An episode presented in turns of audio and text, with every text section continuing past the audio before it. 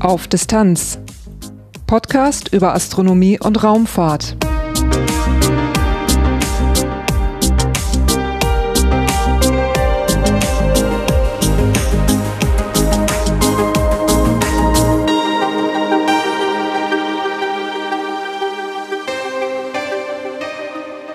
Hallo und willkommen bei Auf Distanz. Dieses ist Episode 65, erschienen am 16. Mai 2022. Am 12. Mai gab es zeitgleich mehrere Pressekonferenzen an verschiedenen Orten auf der Erde. Angekündigt waren bahnbrechende Ergebnisse des Event Horizon Teleskops. In der heutigen, ziemlich kurzen Folge geht es um dieses Ergebnis. Weitere Hintergründe dazu gibt es dann bald in einer längeren Episode. Zum Schluss folgt wie immer ein kurzer Teil in eigener Sache. Durch die Sendung führt sie Lars Naber. Titelthema Das Event Horizon Teleskop, kurz EHT, ist eine erdumspannende Anordnung von Radioteleskopen. Diese Zusammenarbeit sollte erstmals die direkte Umgebung schwarzer Löcher untersuchen. Die Idee gab es schon einige Jahre, das internationale Konsortium wurde dann 2015 gebildet. Nach intensiven Vorbereitungen wurden dann ab 2017 mehrere Objekte mit dem Verbund von Radioteleskopen untersucht.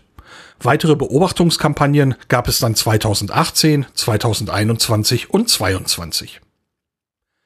Das erste Ergebnis des EHT wurde am 10. April 2019 präsentiert. Das erste Bild eines schwarzen Loches, in diesem Fall M87 Stern. Durch die Beschaffenheit schwarzer Löcher kann man diese zwar nicht direkt sehen, aber man kann Auswirkungen auf die Umgebung messen. Knapp ein Jahr später folgten im April Ergebnisse über den Quasar 3C 279.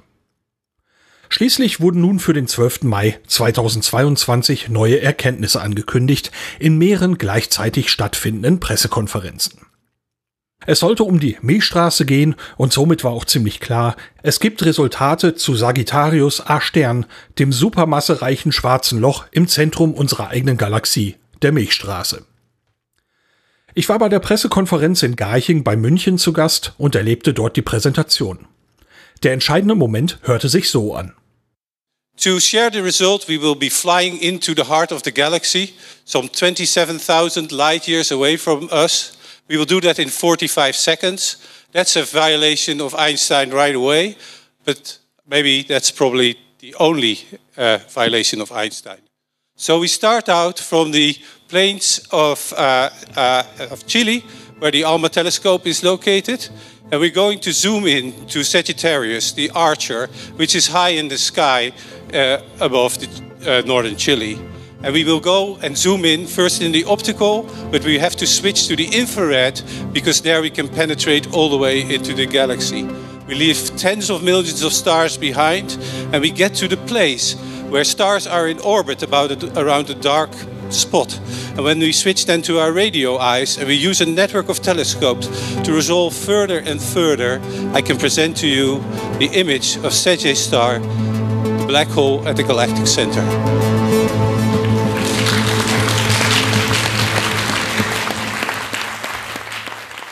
Gezeigt wurde als Animation eine Art Reise zum Zentrum unserer Galaxie. Sie begann am Standort des ALMA-Teleskops in Chile. Es wurde dann über verschiedene Bilder immer weiter hineingezoomt, bis das letzte Bild stehen blieb. Das neueste Bild des EHT und damit auch die erste Abbildung von Sagittarius A Stern. Am gleichen Tag wurden sechs wissenschaftliche Paper zu den neuen Ergebnissen veröffentlicht. Ich hatte nach der Pressekonferenz kurz Zeit, mit einem der beteiligten Wissenschaftler zu sprechen. Mein Name ist Christian Fromm. Ich arbeite an der Universität Würzburg und mein Hauptarbeitsgebiet ist Computational Astrophysics.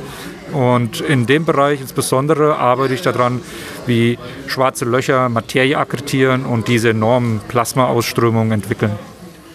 Für die Hörerinnen und Hörer, die es noch nicht kennen, ein schwarzes Loch, was ist das?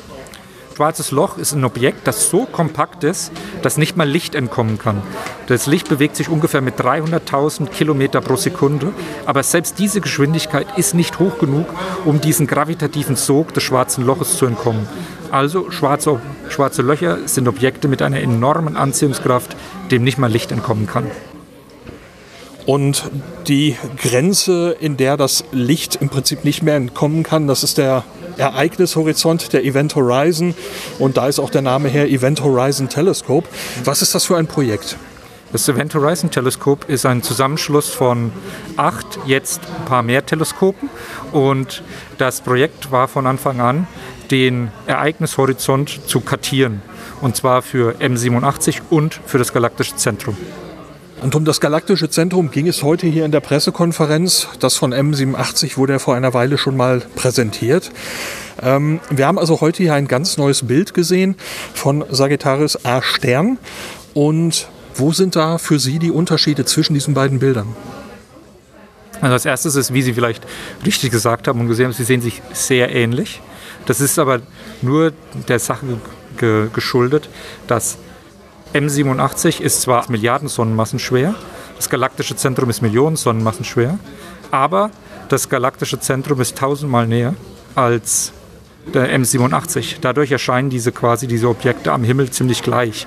Also der Unterschied, der erste ist, dass sie äh, Millionen Sonnenmassen für das galaktische Zentrum und der zweite für M87 ist Milliarden Sonnenmassen schwer. Das ist der Unterschied.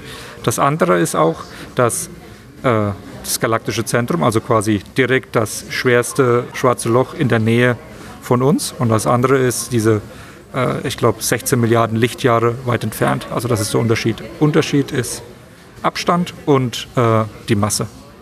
Auf dem Bild zu sehen, das ist natürlich jetzt beim Audiopodcast nur ein bisschen schwierig zu beschreiben. Man sieht ein im Prinzip einen hellen Ring mit drei Bereichen auf dem aktuellen Bild, die ein bisschen heller erscheinen und ein dunkles Zentrum. Was genau sehen wir da? Also was Sie sehen ist, ein schwarzes Loch akkretiert Materie, das ganze Gas, das um es herum fliegt. Es bildet sich dann eine Akkretionsscheibe, also eine Scheibe um das schwarze Loch. Und während dieses Material um das schwarze Loch rotiert, heizt es sich auf. Wenn es sich aufheizt, fängt es an zu strahlen. Und was wir quasi sehen, ist diese, diese, diese Strahlung, die von diesem aufgeheizten Material um das schwarze Loch herumkommt. Es handelt sich ja nicht um ein Foto, sondern es ist ein Bild, gewonnen aus Daten dieses Event Horizon Teleskops. Wie funktioniert das? Wie kommt man da an ein Bild? Okay, das, äh, wie Sie schon richtig sagten, das ist kein Foto in dem Sinne, wie man das mit einem Foto Apparat macht. Was man dafür braucht, sind Radioteleskope, die sehr weit voneinander entfernt sind. Diese Radioteleskope beobachten simultan das galaktische Zentrum und nehmen die Daten auf. Diese Daten werden dann an Supercomputern zusammengesetzt und daraus entsteht dann im komplizierten Berechnungssystem das Bild wieder. Also was Sie sehen, ist ein zusammengesetztes Bild von Aufnahmen mehrerer, mehrerer Teleskope und diese Teleskope, wenn sie zusammengeschaltet sind, ergeben ein Teleskop, das so groß ist wie die Erde. Und nur dadurch, durch diese extreme Auflösung, konnten wir das überhaupt sichtbar machen. Jetzt ähm, handelt es sich ja, ich glaube, das Wort Interpretation ist heute auch hier gefallen. Es handelt sich um eine Interpretation von Daten. Und würden die Daten auch andere Interpretationen und damit andere Bilder zulassen? Also, was klar ist, ist, es handelt sich um ein schwarzes Loch. Das steht fest. Eine der Herausforderungen für das galaktische Zentrum war, dass sich das Gas sehr, sehr schnell um das schwarze Loch bewegt. Das heißt, während unseren Beobachtungen, die so 12 bis 16 Stunden dauern, bewegt sich das Gas sehr schnell. Das heißt, Sie können sich so vorstellen, als wie wenn das so ein bisschen dann verschwimmt auf den Bildern. Und je nachdem, wie man diese äh, Imaging, also diese bildgebenden Algorithmen, ein bisschen ansetzt, ergeben sich leicht unterschiedliche Bilder. Aber im Endeffekt sind all diese Bilder geben einen Ring wieder und das ist, was Sie dann quasi sehen. Also es gibt sehr, sehr viele, ich glaube, mein Kollege José Luis sagte, Millionen Bilder wurden gemacht, aber diese Millionen Bilder sind nahezu alle ein Ring mit kleinen Variationen an diesen hellsten Punkten, wie Sie gesagt haben.